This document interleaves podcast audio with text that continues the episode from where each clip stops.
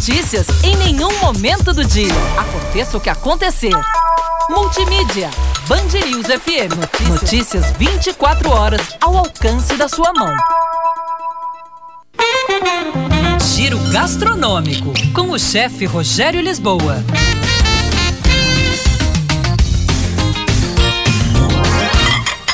Olá, pessoal! Manjerona e manjericão, duas ervas aromáticas que servem para temperar, mas muita gente confunde as duas e são diferentes.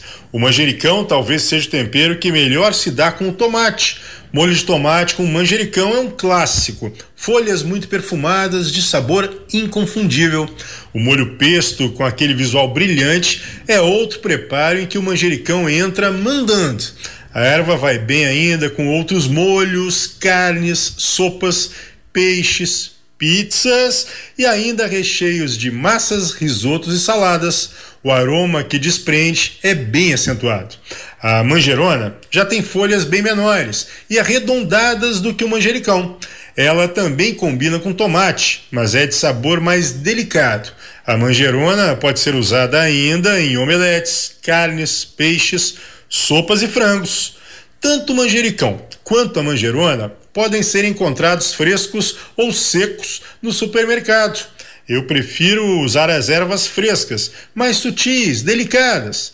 Lembrando que, se forem secas, desidratadas, a quantidade a se utilizar deve ser menor, já que os óleos essenciais estão concentrados e o sabor fica mais intenso.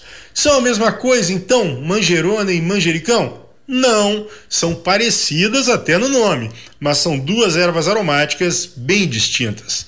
Arroba chefe Rogério Lisboa, o nosso Instagram. Era isso, pessoal. Um abraço, até mais. Tchau, tchau.